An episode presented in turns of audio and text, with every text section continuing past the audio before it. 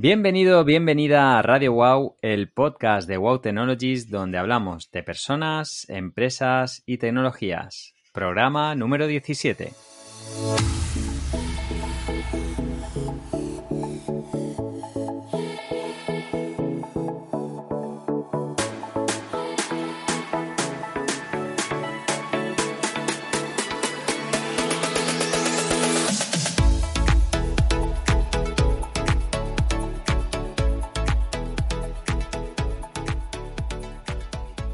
Hola amigos del aprendizaje, hola oyentes de Radio Wow.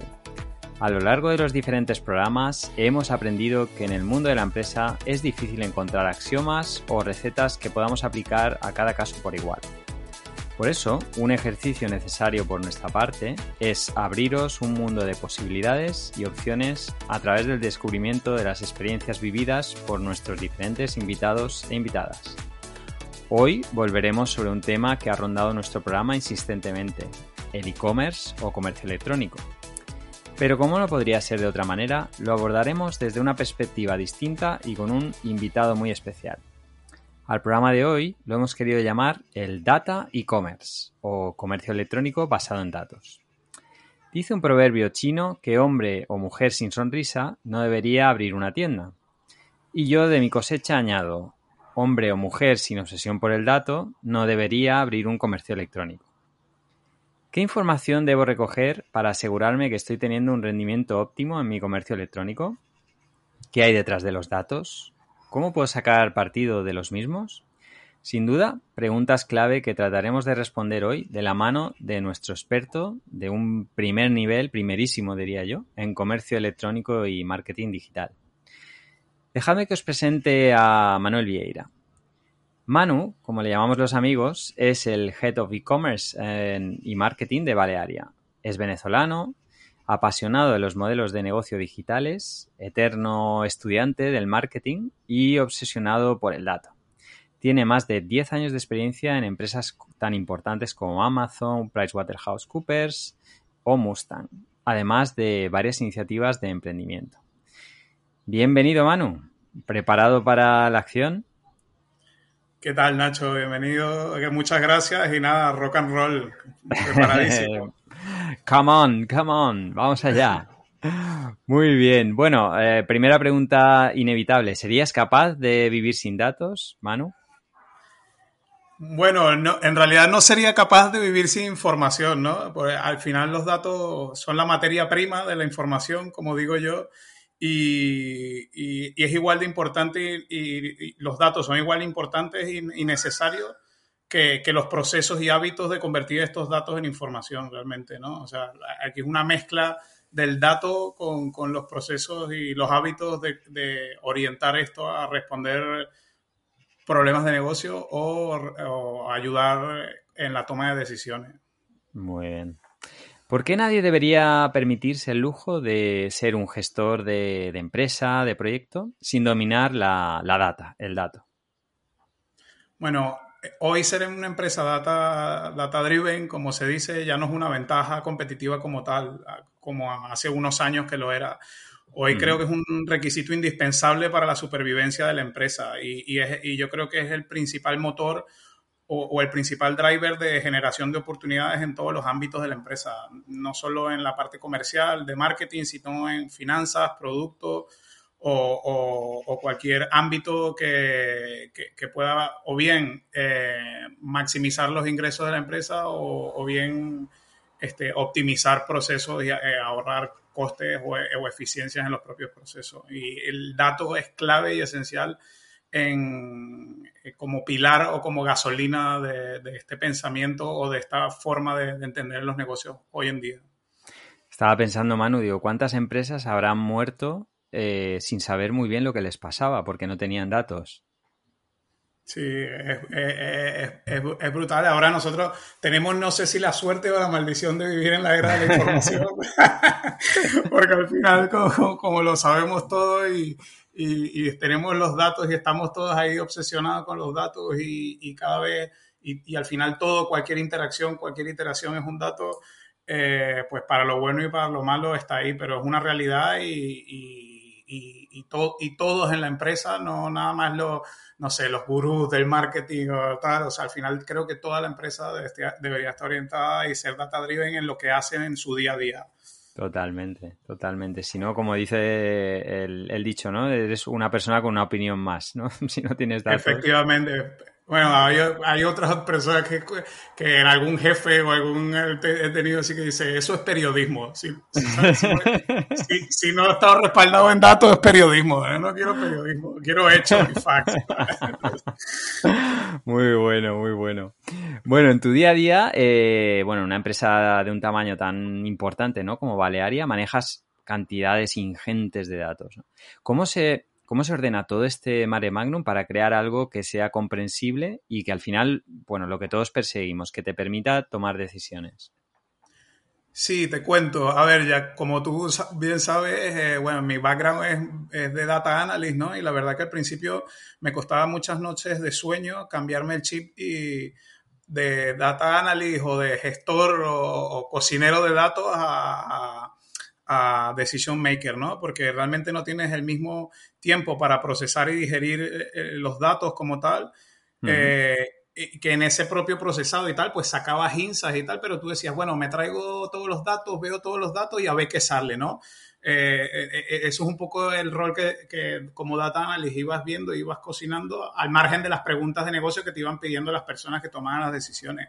Ahora, un poco que me ha tocado cambiarme la gorra en los últimos años y, ahora soy el que tengo que, tomar las decisiones pues realmente vas creando sistemas, ¿no? O sea, yo lo llamo, lo llamo el sistema de señales, ¿no? O de signals, que realmente voy agarrando todos estos datos o estos informes o, todo lo que, lo que me permita eh, medir, traquear o, darme indicadores o indicios de, si las cosas van yendo bien o mal.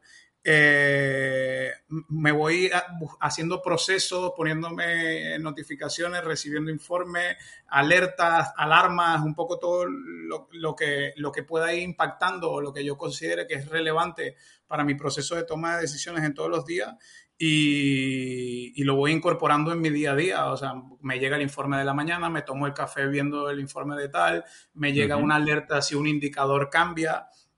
Pues al final eh, esto lo vas haciendo un poco de forma, llega un punto que lo vas haciendo de forma natural, que ya luego el proceso de, el proceso de toma de decisiones va saliendo más natural, ¿no? Porque eh, decíamos de antes que se vivía sin datos antes se vivía con menos datos, en realidad, no sin datos, ¿no? Claro. Entonces, las personas, los comerciales o, aquellas personas que estaban más cerca del negocio o que tenían más conocimiento, realmente decían, no, es que este tío es un crack porque actúa, actúa por intuición y tiene una intuición brutal.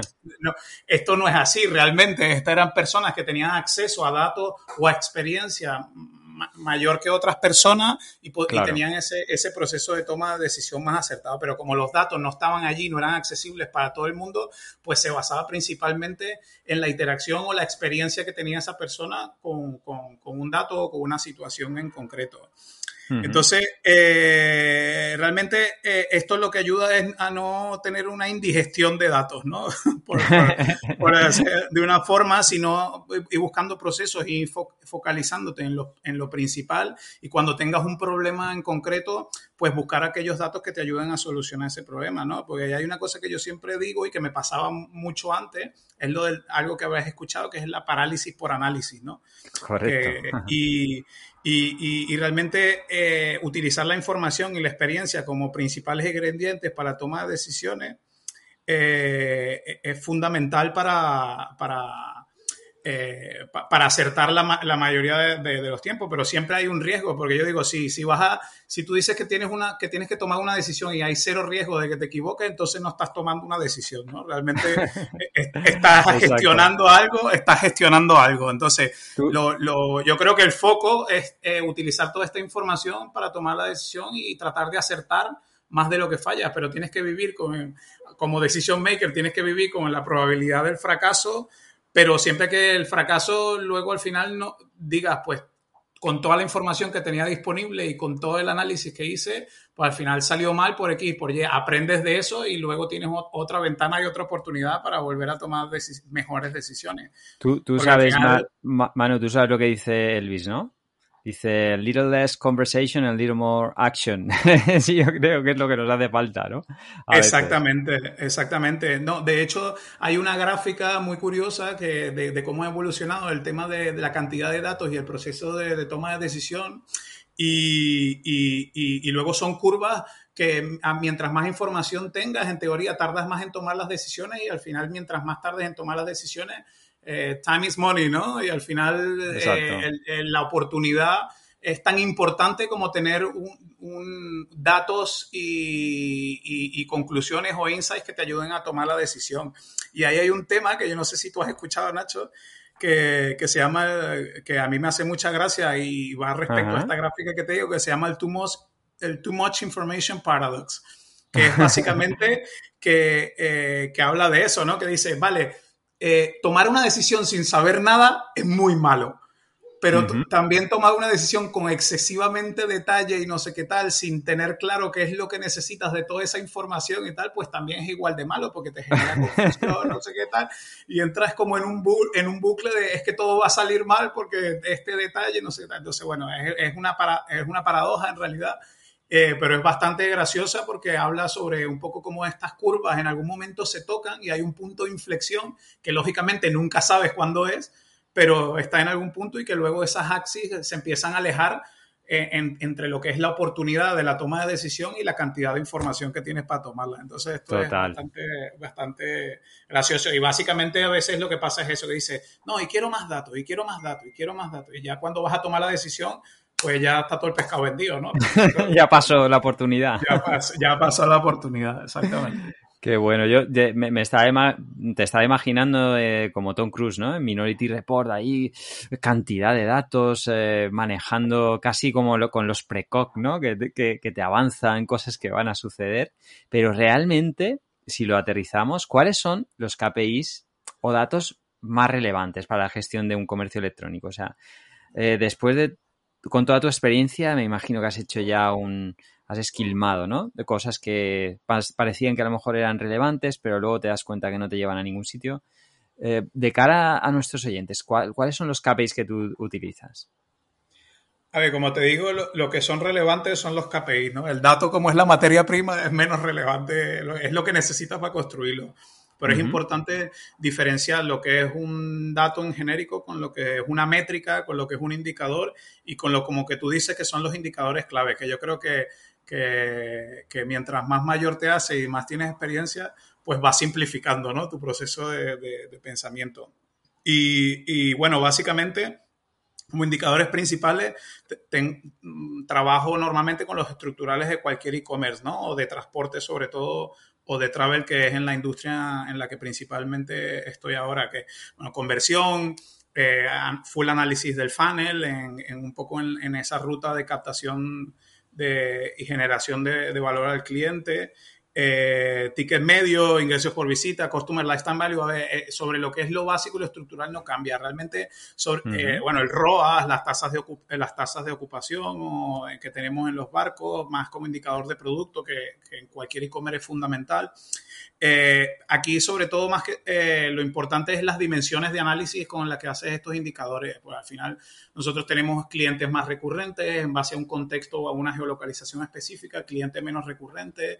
Eh, en base a, la época del año, pues tenemos un comportamiento y, otro comportamiento. Cada ruta todos estos indicadores que te mencioné, pues tienen unos clientes distintos, con un comportamiento distinto, con una conversión distinta, con una, un ticket medio distinto, con una, una oportunidad de ancillaries distinta. Entonces, al final, eh, transversalmente te podría decir que son los indicadores que puedes poner en Google y, y te salen como que son los principales indicadores del e-commerce. Eh, creo que la diferencia ahora es un poco el, análisis y las dimensiones de análisis sobre las que aterrizas todos estos indicadores para poder tomar luego decisiones. Claro, claro. Eh, bueno, y, hagámoslo con el objetivo, ¿no? Que perseguimos todo, que, al final es eh, pues aumentar las ventas, ¿no? Mejorar las ventas, la rentabilidad. pongamos que tengo un e-commerce B2B, B2C. ¿Por, dónde empiezo, Manu? A ver, sin duda hay que empezar por la estrategia y conocer tu propuesta de valor y el modelo de negocio. A partir de ahí, como digo yo, en ese proceso de simplificación que te da la edad y la experiencia, ah, pues solo hay dos formas de vender más, ¿no? Que, los que te compran normalmente te compren más o que te compren nuevos, ¿no? Eh, y a partir de ahí a partir de esas estrategias, pues hay herramientas, palancas que se pueden activar para conseguir este objetivo. En cualquier caso, se trata de diseñar eh, o poner en marcha motores de crecimiento, estrategias de producto, o bien que ayuden a atraer o a retener a los clientes para conseguir estos dos principales objetivos de los que hablábamos, ¿no? Que es vender más o, o vender a nuevo. Eh, si estás, dependiendo de, la etapa de madurez en la que te tu e-commerce, pues te diría, mira, tendrías que partir eh, haciendo estrategias de crecimiento con canales de pago o bueno, también dependiendo de, del bolsillo, ¿no? Y de la posibilidad de, de, aplicar estas estrategias, pero un poco por conseguir masa crítica, que yo creo que es la parte difícil, pasar el mm. valle de la muerte, ¿no? Desde la parte del emprendimiento, pues yo creo que es la parte más difícil y, a partir de ahí, pues un poco ir conociendo con ese aprendizaje que te va a permitir esto, eh, ir aplicándolo a, optimizar un poco todo lo que es el Customer Lifetime Value del cliente, ver que lo que te está costando la adquisición no sea mayor que, que, lo que te deja el cliente o, lo que proyectas que te pueda dejar el cliente.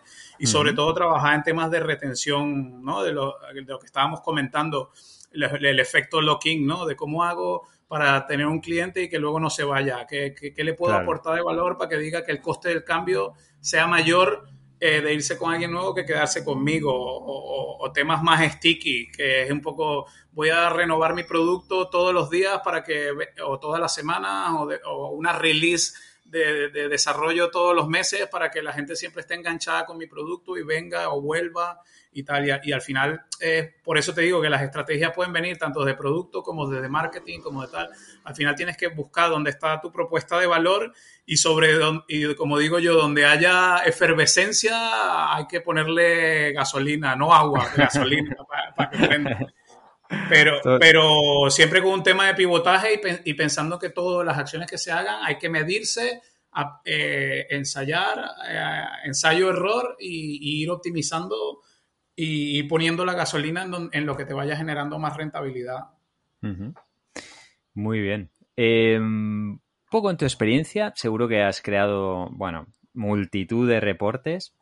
Eh, ¿cuál, es, ¿Cuál es el reporte perfecto? Ese, ese que lleva a los destinatarios a, los insights, ¿no? A decir, oh, gracias a, lo que acabo de leer ya he dado con la tecla, ¿no? ¿Cómo has ido un poco filtrando, abandonando tipos de reporte? ¿Con qué te vas quedando? Cada vez menos indicadores, más indicadores?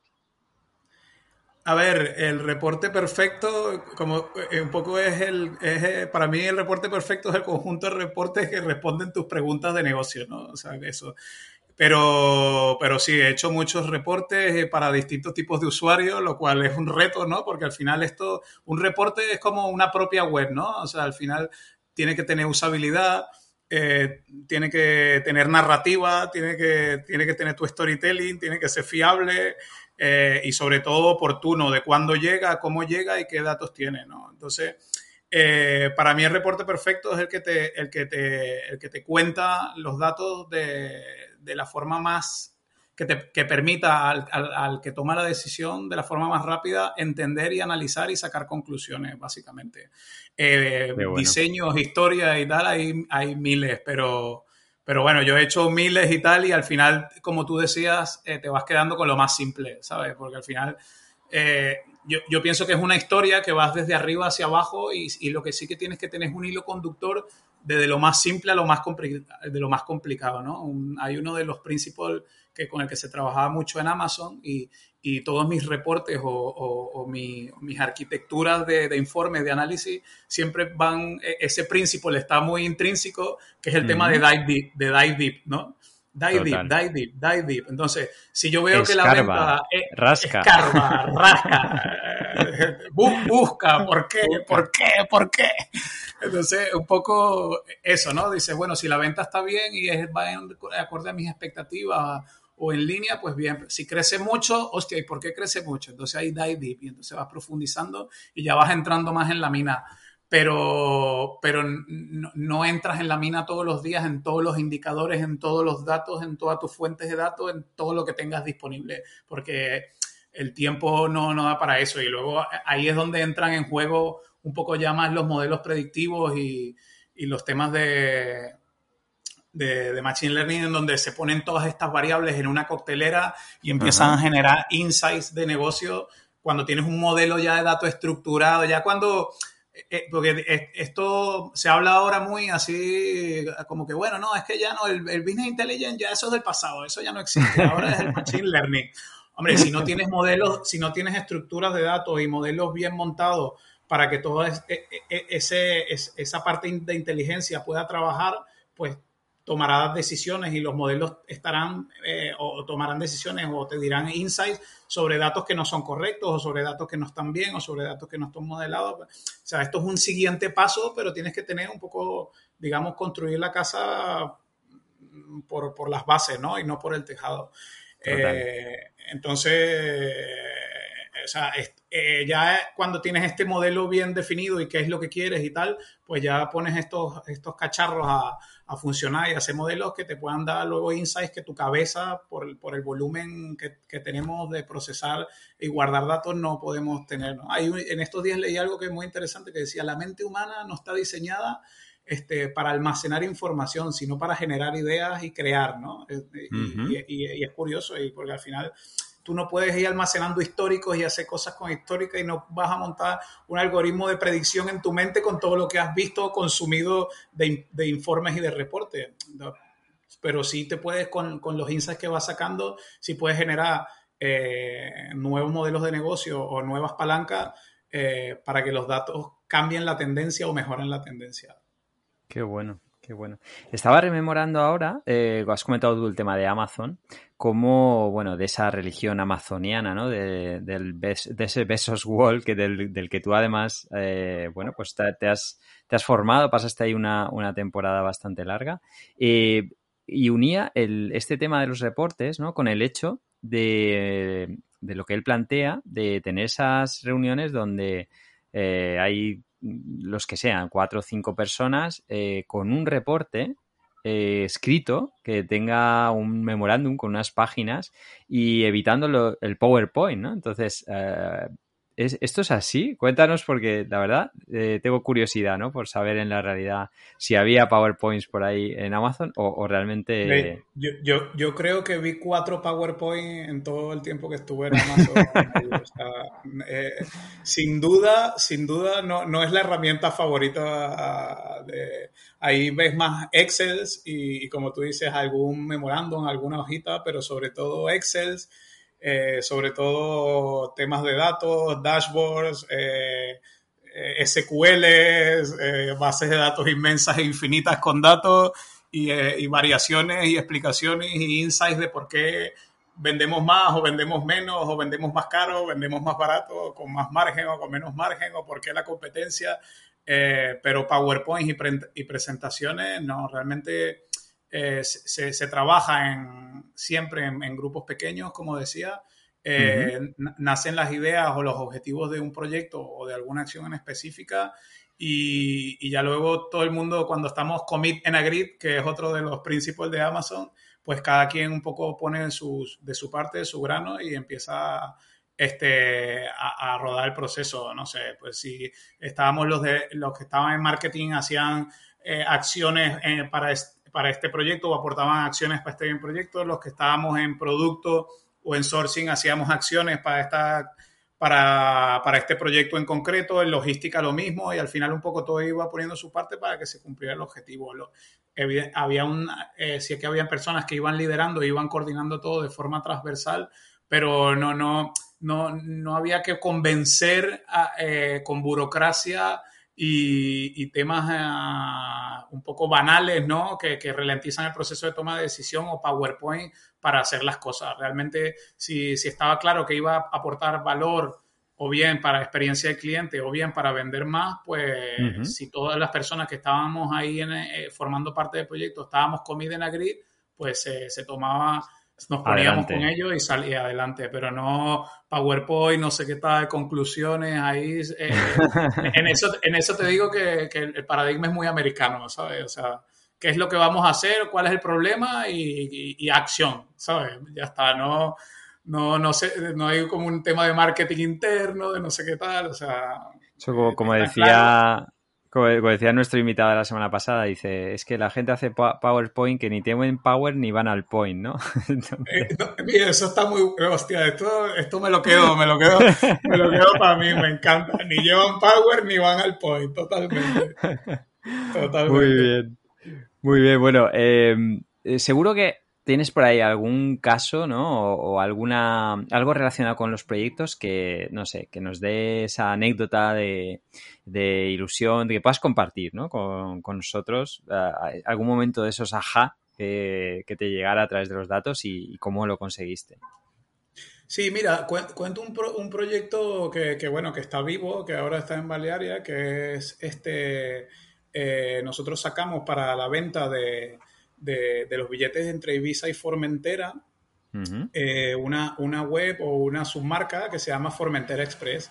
Y, y, la verdad que yo al principio, eh, eh, o sea, tenía mucho sentido en cuanto a, que lo que te comentaba, que cada ruta, cada, en cada zona y cada tal, pues hay, hay, el tipo de usuario es distinto, el proceso es distinto, la forma de comprar es distinta y nosotros un poco en nuestra interfase o, el UX de nuestra plataforma, pues era igual para todos o es igual para todos, ¿no?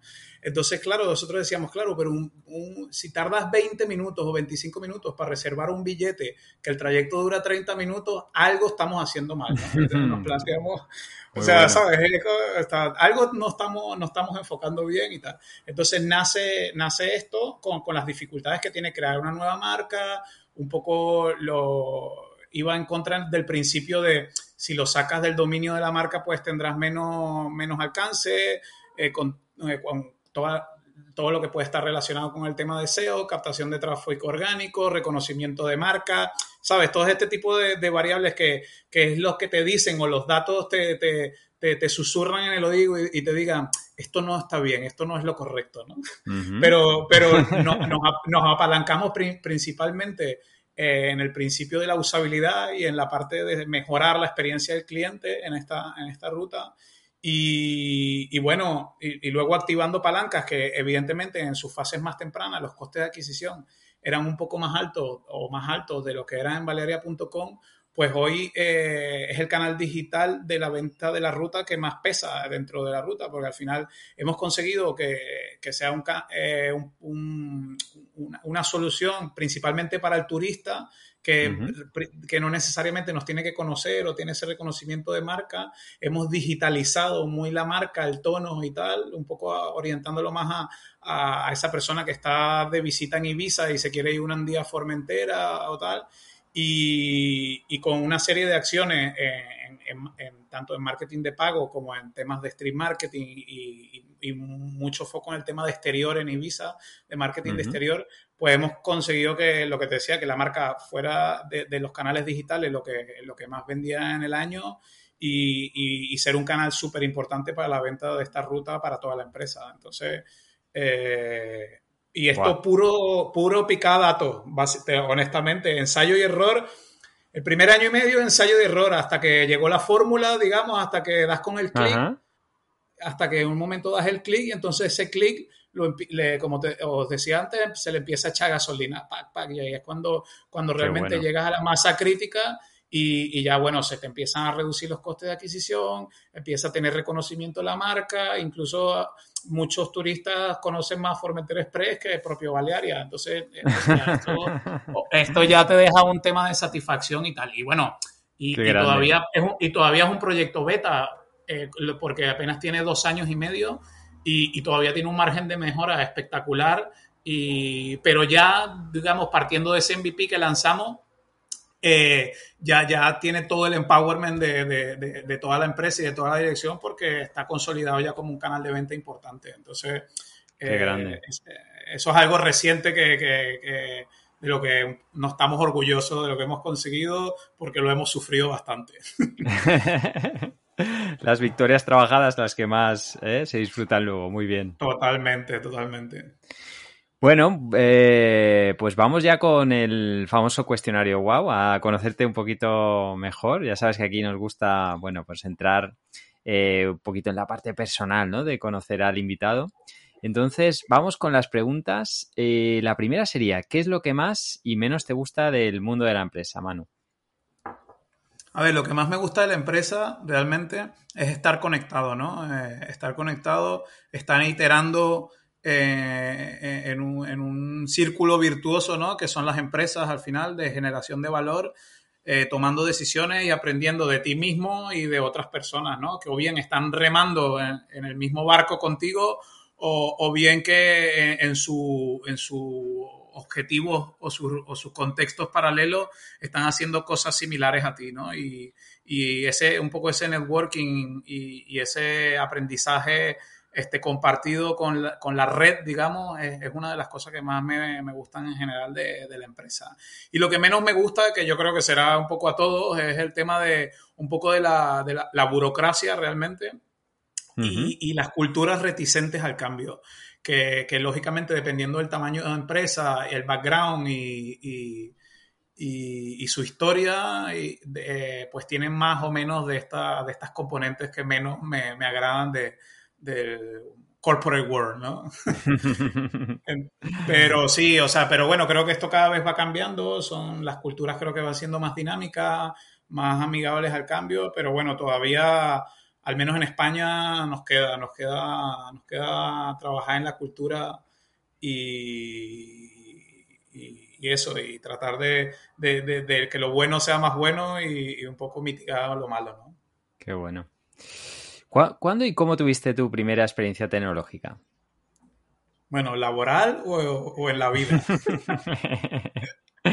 Porque mi primera experiencia tecnológica en la vida, o sea, que yo recuerdo que me marcó, eh, fue la, la, Nintendo. O sea, el Nintendo. O sea, el Nintendo fue para mí como un antes y un después en, Eres de los que tienen la marca tatuada, ¿no? bueno, ya, ya, ya, no soy usuario de Nintendo, pero digamos que fui, o sea, fue, fue lo, que me, lo que me despertó lo, típico, ¿no? Pues bueno, mira, no, ya, ya, no estoy en MySpace, pero fue lo que me, me, mostró lo que es una red social, ¿no? En su momento tuve y ahora pues ya estamos en Facebook, bueno, ni siquiera estoy en Facebook, más en Instagram, ¿no? Pero eh, pero Nintendo fue un poco lo que eh, en su momento lo que, claro, lo que fue la disrupción para mí en ese momento, ¿no? Y, y, te digo que, que eh, y también en, ese, en esa época, no recuerdo si un poco después, empecé a, a, saber que tenía mucha, esa pasión por los datos y por las estadísticas. Yo jugaba un juego de béisbol, que bueno, que en Venezuela el béisbol es, es como el deporte rey, ¿no? que se llamaba RBI, ¿no? Que es como carrera impulsada en, inglés. Y era fenomenal ese juego porque realmente, a ver, ahora todos los juegos de deporte tienen esa componente, pero en esa época no.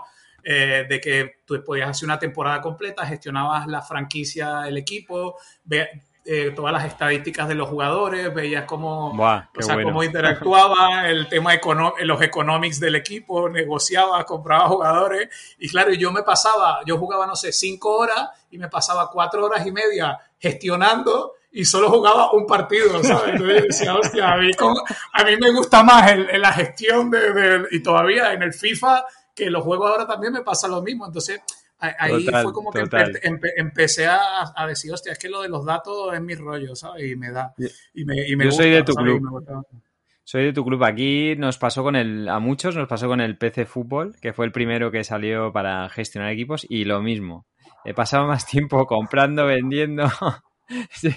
si nos hicieran un informe, o nos hubieran hecho ¿no? un informe psicológico en aquella época, hubieran dicho, tu orientación profesional mm, está bastante apunta maneras, eh, amigo mío. Yo creo que en tu caso fue exactamente igual. Total, y claro, y ahora, ahora los juegos son una pasada. Tú juegas el Madden o, o, el The Show, que es uno de béisbol también actual, y eso es una pasada porque tienen gestión de marketing, tema de merchandising, no sé qué tal. Entonces al final te pasas la vida ahí currando, porque al final estás currando, pero de forma virtual. Pensando en cómo hacer cosas para ganar más pasta, comprar los mejores jugadores y al final no juegas, ¿sabes? Y tú dices, hostia, es que al final vives, con el estrés y la obsesión con el tema de los datos y tal hasta en el juego, ¿sabes? Entonces, pues, pues un poco a nivel profesional y un poco a nivel profesional realmente cuando, cuando empecé a, a, trabajar en Price, eh, pues bueno, eh, habían equipos de, de, lo que se llamaba IT Advisor que, que un poco formaban parte de, de, los procesos de auditoría que básicamente eh, auditaban que, que, los procesos y los flujos de, los sistemas o, de, sí, o de, de los sistemas eran compliance y estaban alineadas con los objetivos del negocio, ¿no? Básicamente. Entonces, nosotros un poco interactuamos porque nosotros hacíamos como el, el levantamiento de información o, o, esa palabra que siempre me has dicho que te gusta mucho, que es el walkthrough, ¿no? El walkthrough que se, se utilizaba mucho en Price.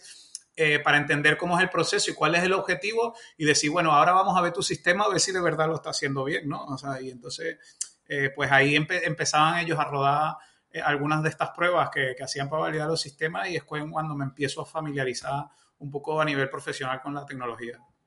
Qué bueno, qué bueno.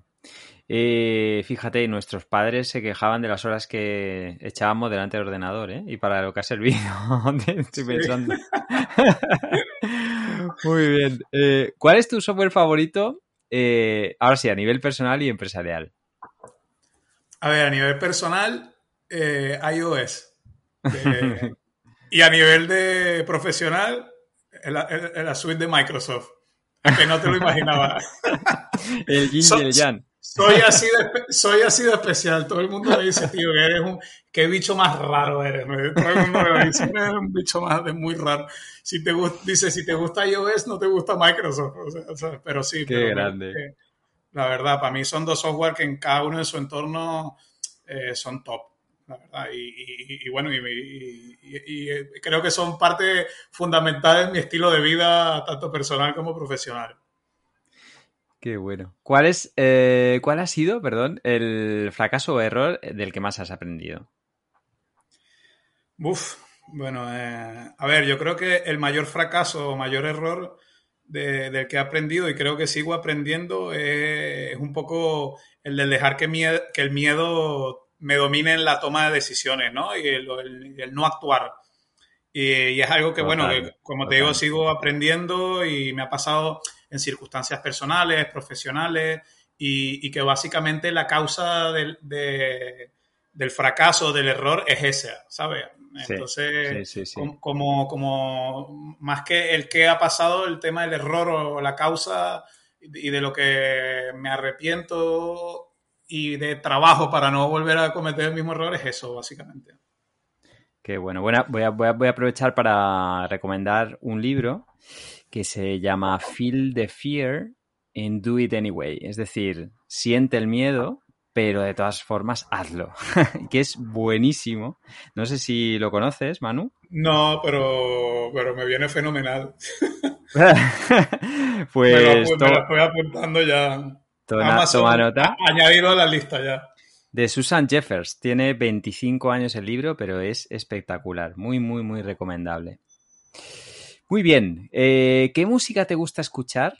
Y bueno, si tienes canción, álbum o artista favorito. A ver, yo soy rockero en cuerpo y alma. ¿no? Al final, el rock es la, música que me gusta y la que escucho en el 95% de mi vida. Aunque me gustan otros géneros como el reggae, el ska, el funk y el pop. Y bueno, y, como buen latino, eh, la música latina, pero sobre todo país de pachanga, de fiesta, bailar y tal, porque bueno, eh, eh, en, Venezuela bailar eh, es como aprender a caminar. Tienes que bailar. no, puedes no, no, puedes no bailar. Este, esto, te puede, esto te puede generar consecuencias nefastas a lo largo de tu vida si, si no bailas, ¿no? Entonces, bueno, pero realmente como música lo que me gusta y tal es el rock. Eh, canción, bueno, esto de canción, grupo, te puedo decir cosas, pues no se me ocurre algo así, pero bueno, como canción te puedo decir que una de mis favoritas es Plush de, Stone Temple Pilots, por ejemplo. Eh, como, como álbum me gusta mucho Make Yourself the Incubus, por ejemplo.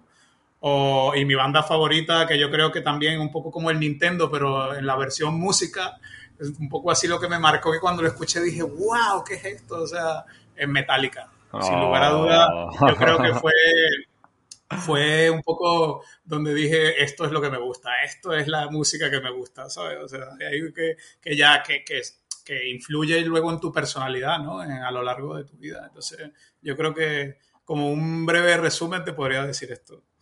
Qué grande. ¿Cuál es tu comida favorita? Bueno, yo como de todo, pero y todo me gusta y todo favorito. pero, pero, te, pero te pudiese decir que soy sibarita de la pizza. Pues bueno, la, esposa, eh, la familia de mi, de mi esposa son italianos y, oh. pues no, me, he vuelto un poco sibaritas y exquisito con la pizza y tal. Ya, ya no sé, ya comen un Domino's o algo así, es un poco como que Ave María Purísima, ¿no? Un pecado como que esto no es pizza. Esto es otra cosa. Ya, ya, somos, ya somos dos, Manu. Eh, de momento el arroz creo que gana por goleada en el podcast, pero me alegra, me alegra ver que hay otro fanático de la pizza. Sí, sí, la verdad. Y, bueno, y la evolución que ha tenido, eh, estoy encantado con, la evolución de la pizza como tal. O sea que, sí, pizza. Forever. Muy bien. ¿Cuál es tu personaje tecnológico o famoso favorito? Uf, eh, bueno, no sé, de la vida real eh, me identifico con Jeff Bezos. Mm, me gusta un poco su enfoque, su forma eh, en cómo ha construido todo y, o sea, todo el tema de Amazon y tal, y, sobre todo su enfoque al principio, ¿no? Porque ahora en retrospectiva, pues bueno, todo es más sencillo, pero yo creo que, que me puedo identificar con él. Más que favorito tal, es como que me identifico con él.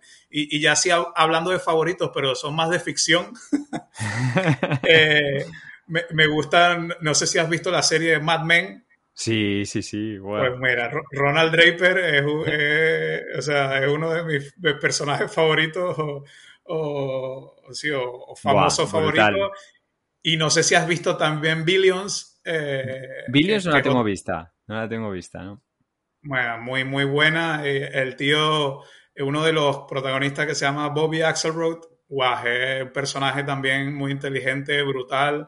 Y, y, creo que es como todo, y, es, un, es un, shark, un business shark, ¿no? De los negocios. Yo creo que, es, la, es, la, forma de hacer negocios. Lógicamente, el tío eh, brinca ciertos temas éticos y, y, personales, digamos, que van a otro nivel, que lógicamente son parte un poco de la ficción y de la trama de, la serie, de los que no, no comulgo del 100%, pero a, a nivel general y mucho de los valores y que, proyecta, eh,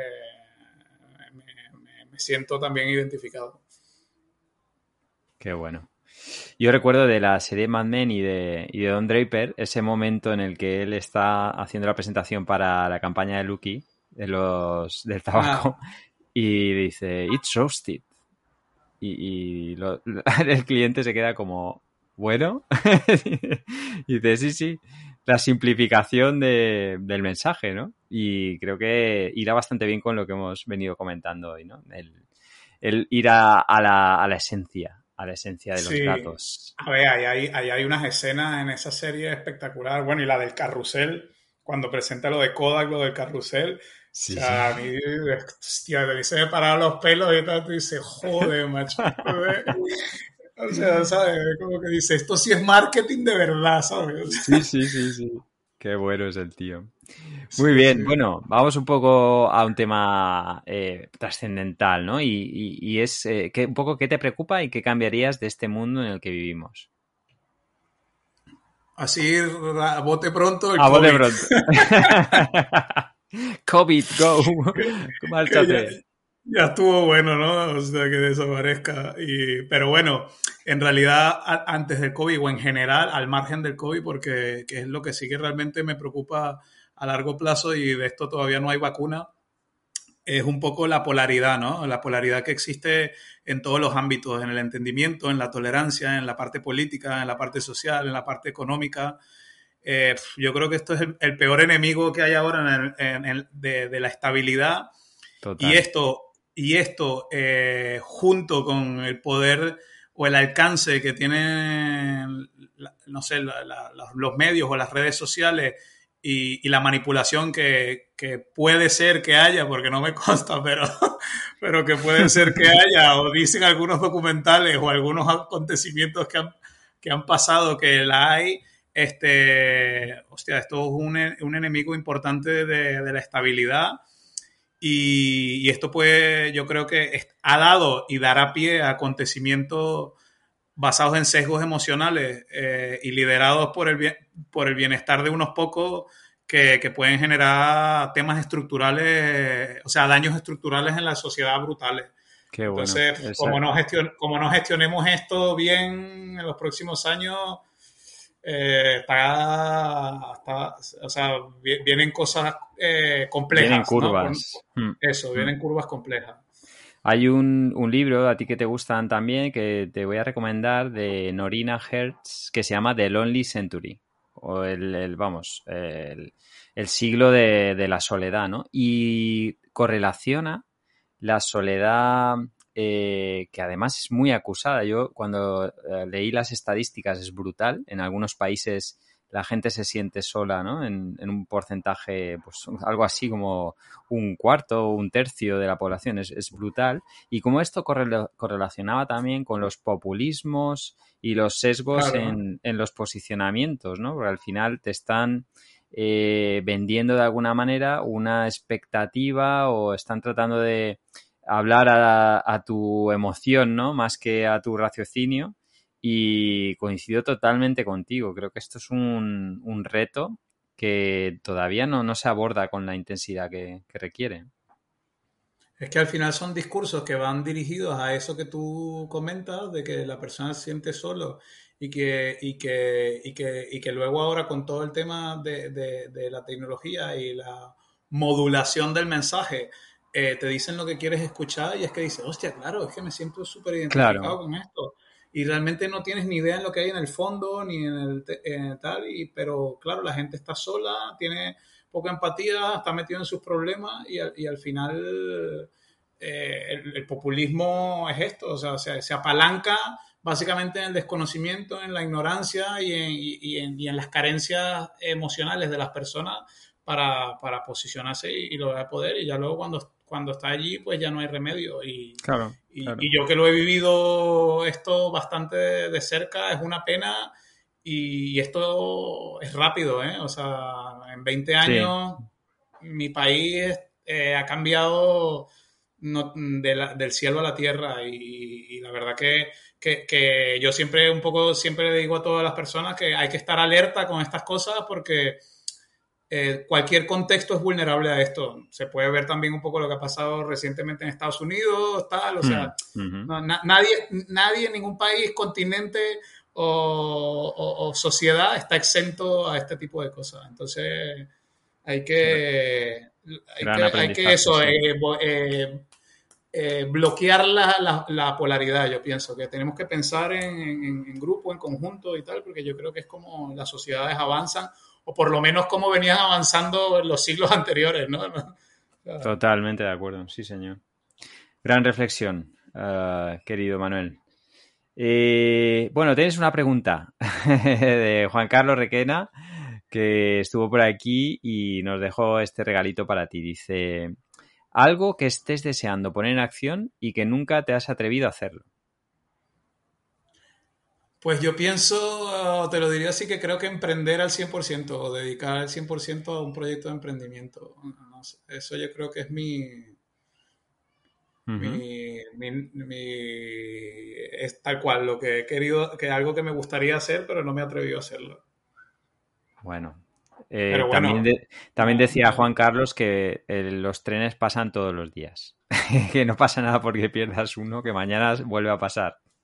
No, no, no tengo, o sea, no tengo prisa ni nada, sino que es algo que he tenido ahí eh, un poco eh, yendo y viniendo eh, de, mi cabeza y tal. Yo mm, un poco también vengo por mi background o, por la... Mis padres siempre fueron emprendedores de cultura, de, tener negocios, emprendedores comerciantes y tal. Entonces, claro, eso siempre está, ha estado un poco en...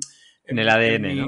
En el ADN, exacto, ¿no? Siempre ha estado ahí rodando, pero bueno, el, al final eso, un poco con lo que veníamos comentando antes, no, pero no, no, no tengo prisa, ¿eh? O sea, no es algo que simplemente... No me cabe duda. No me cabe duda de que eres un intraemprendedor eh, incansable eh, allá donde estás. Muy bien. Eh, bueno, ¿y, tú qué, le, qué pregunta le dejas para, para el siguiente invitado o invitada?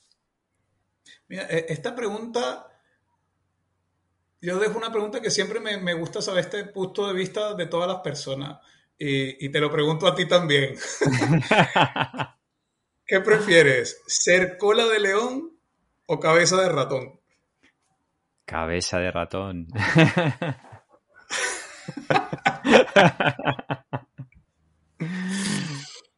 vale. Tengo que decir por qué también.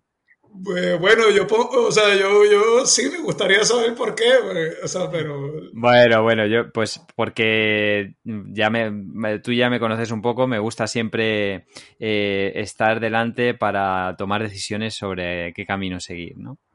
Entonces prefiero ser el que de alguna manera marca, marca ese, ese punto, evidentemente, eh, pues bueno, contando siempre con un gran equipo, pero, pero si es posible estar ahí. Ah, sí, yo creo que en ese sentido eh, coincidimos. Yo igual, ¿eh? Yo igual. Pero, sí, pero siempre, siempre es un tema que tiene debate o punto de inflexión, ¿no? Y, Totalmente. Y eso, pero yo también prefiero este, tener influencia o mucha influencia en algo pequeño que, que no tener influencia o poca influencia en algo muy grande, ¿no? O sea, un poco básicamente. Sí, a nivel de realización creo que es distinto, ¿no? Por lo menos en mi, en mi caso. Mi amigo José Burgos dice cuando la primera vez que me habló de los OKR, ¿no? Eh, él me decía, mira, los OKR son como una bicicleta. Dice, la rueda de delante son los, los O, los objectives, ¿no?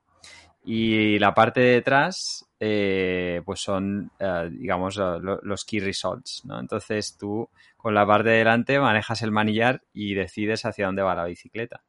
Y luego vas midiendo el, rendimiento pues con, toda la, tracción y, la potencia que le das al, resto de la bici, a la rueda de detrás, ¿no? Con, tu pedaleo. Entonces creo que eso es una muy buena definición de, del por qué. Hmm. Correcto, estoy de acuerdo. Muy bien, pues bueno, querido Manu, eh, bueno, es un placer enorme y además una sensación muy especial poder tenerte aquí y hablar de cosas tan, tan interesantes y, bueno, sobre todo ver cómo te apasiona el dato. ¿eh? Yo creo que esto es complicado transmitirlo a través de las, de las ondas, pero yo creo que había quedado claro que si te dan una hoja Excel o un informe o en un, en un Power BI, podrías tirarte un fin de semana y no necesitarías ir a tomar nada. Estarías feliz y contento, ¿no? Sí, sí. soy, muy friki, soy muy friki y la verdad que me, aparte del valor profesional, me, me, me entretiene, me, tranquiliza, me relaja. Mi mujer dice que estoy loco. Bueno, bueno, esperamos seguir viéndote crecer y que puedas venir en el futuro, ¿eh? Eh, cuando ya llevemos unos cuantos episodios más a que nos cuentes más cosillas. De momento, bueno, gracias de corazón y de verdad mucha suerte en, esos proyectos tan brutales que, tienes por delante en esa empresa eh, fantástica como el Balearia. Mil gracias a ti, Nacho. También sabes que para mí es muy especial estar aquí y, compartir o seguir compartiendo contigo eh, aventuras, ¿no? De aquí en el, apasionado mundo digital. Y, nada, seguimos en contacto y, te seguiré sobre todo escuchando toda la semana este fantástico podcast que nos regalas eh, semanalmente. Muy bien. Hoy nos ha faltado nuestra compi Rosalía, que le saludamos desde aquí, pero la próxima te prometo que no faltará. Genial, saludos Rosalía. te, echamos de menos. Muy bien, y a vosotros queridos oyentes, pues bueno, eh, muchísimas gracias por estar aquí. Esperamos que os haya encantado esta entrevista con, con Manu. Eh, ya sabéis dónde podéis localizarlo, está en las redes sociales, sobre todo en, LinkedIn. Y bueno, disfrutad mucho de esta semana. Eh, es un poco especial con el, con el puente, pero bueno, mejor, así tendréis tiempo de descansar, estar con los vuestros, eh, desconectar y sobre todo, sobre todo, disfrutar de, vuestro trabajo y bueno, gracias por vuestro tiempo. Como decimos siempre, que la tecnología os acompañe.